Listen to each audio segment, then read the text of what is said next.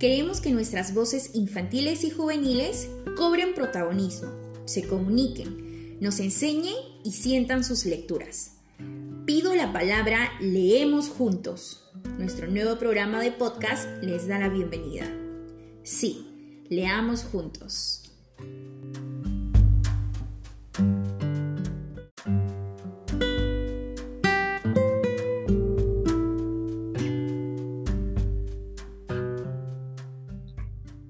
Hola, soy Daniela Alca, tengo 10 años, vivo en Lima, Santa Anita y el día de hoy voy a entrevistar al escritor Jorge Luis Roncal. Hola, mucho gusto. Hola Daniela, también el gusto muy grande es para mí. Muchas gracias por esta dedicación para conversar unos momentos. Pregunta 1. ¿Cuál fue el primer libro que leíste y qué sensaciones te produjo?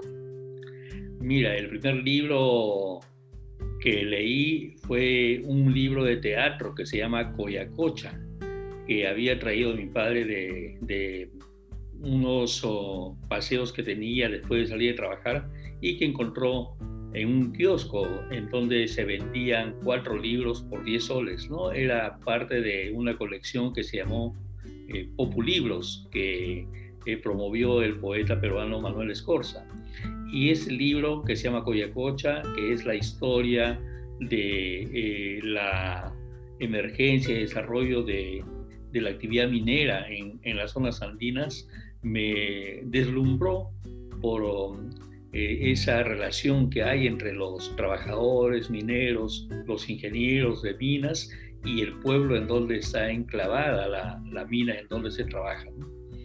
A mí me, me pareció realmente maravilloso y desde allí ya no pude separarme para nada, no solamente de ese libro que me lo devoré, sino de, de todos los libros que podía conseguir. Pregunta 2. De todas tus lecturas, ¿qué personaje, niña o niño más recuerdas?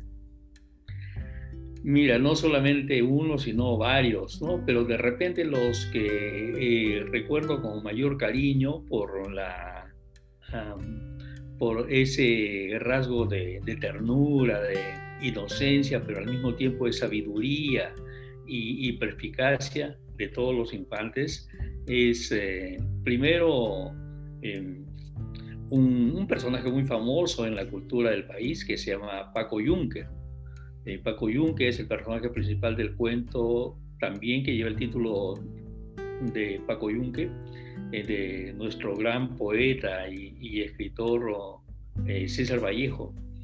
Eh, pero también recuerdo con mucho cariño el niño Ernesto, que es el personaje principal de la novela Los ríos profundos de José María Arguedas. El niño Ernesto también es, de repente tiene una existencia un poquito más golpeada, más trágica, porque también es una novela. El, el Paco Yunque es un cuento, eh, pero eh, igualmente con mucha ternura, con mucha limpieza y transparencia, eh, atraviesa una existencia bastante difícil y complicada. Y en tercer lugar, Juanito Rumi, que es un pequeño minero, un, un pequeño payaquero, ¿no? que es el oficio que se le da a los niños que se aventuran en el trabajo de las minas y que para por la misma pobreza de la familia para ayudar en la sobrevivencia, en la mesa, en, la economía familiar, se aventura a trabajar en una mina. Un, pequeño Juanito Rumi, un pequeño muy dulce, muy eh, hábil y muy trabajador, pero también con mucho sufrimiento. Pero a pesar de todo el sufrimiento y, los apuros que pasa, eh, no deja en ningún momento esa mirada limpia, esa posibilidad de ver en sus ojos, en sus actos, eh, una transparencia y una esperanza en que las cosas cambien.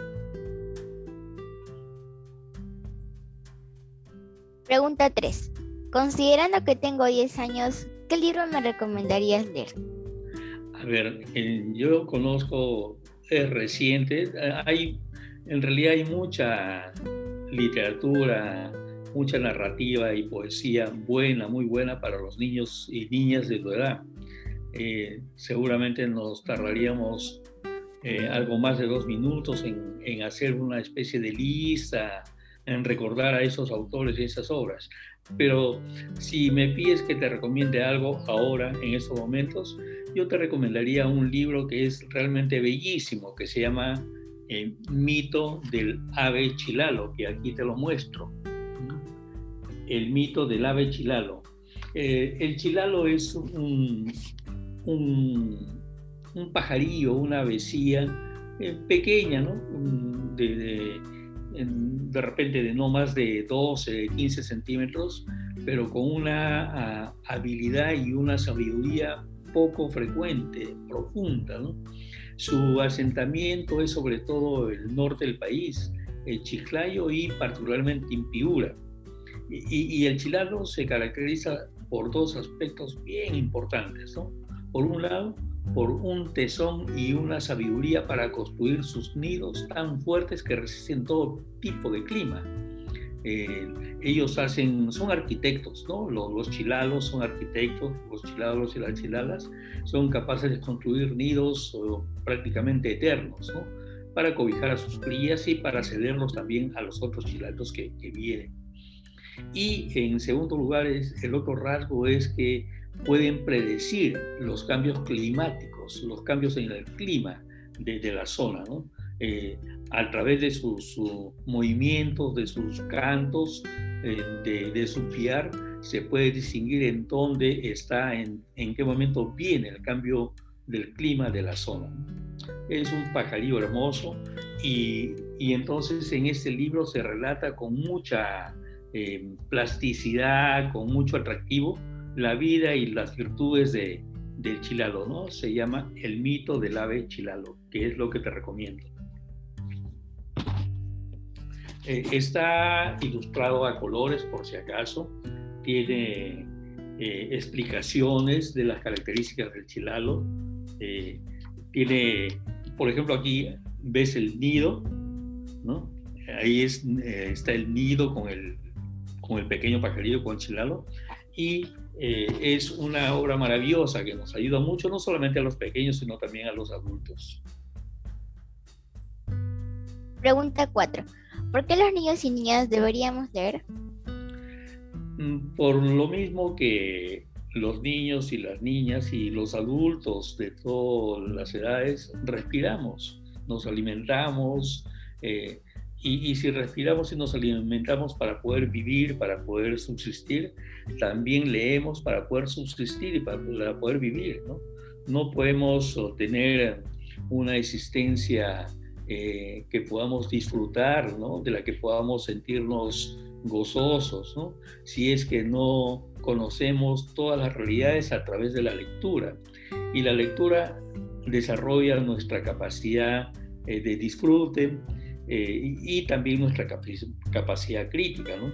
Con la lectura nos divertimos, con la lectura conocemos otras realidades, con la lectura eh, nos liberamos de, de otras eh, actividades o quehaceres poco útiles.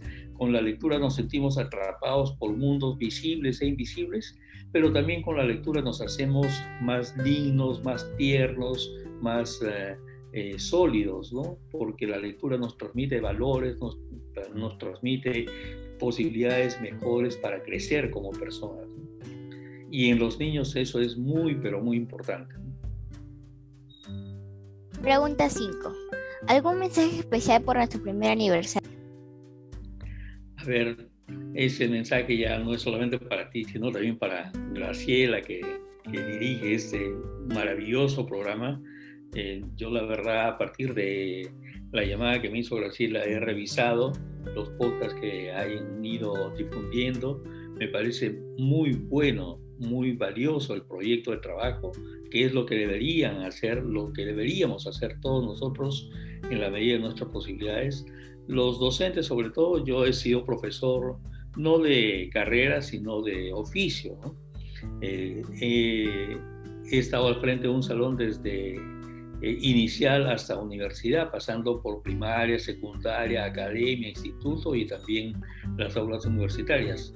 Aunque no he sido docente de carrera, pero sí tengo idea de qué es lo que debe hacerse en el aula y fuera del aula. Y lo que hace este proyecto es realmente valiosísimo. ¿no? Hay que no solamente completar, sino hay que enriquecer el programa de estudios de los colegios y seguramente en algunos casos lo que hace Graciela y su equipo y, y, tú también, Danielita, con todos los niños y niñas que, están, que son parte del proyecto. En algunos casos, digo, es eh, no solamente más simpático, más atractivo, sino a veces de mucho mayor valor que lo que se hace en el aula de clase con los programas oficiales, que son a veces muy eh, esquemáticos, muy rígidos y no permiten que vuele la imaginación, la creatividad de niñas y niños que eh, en esa edad tan importante que atraviesan tienen o deben de tener libertad, ¿no? una, una libertad enorme para imaginar, para crear, para fantasear, para aprender y para crecer y para también enseñarnos en todos los aspectos. Muchas gracias por tus deseos. Gracias a ti, Danielita, muchas gracias, Graciela, a ti, a tu equipo y a ese proyecto.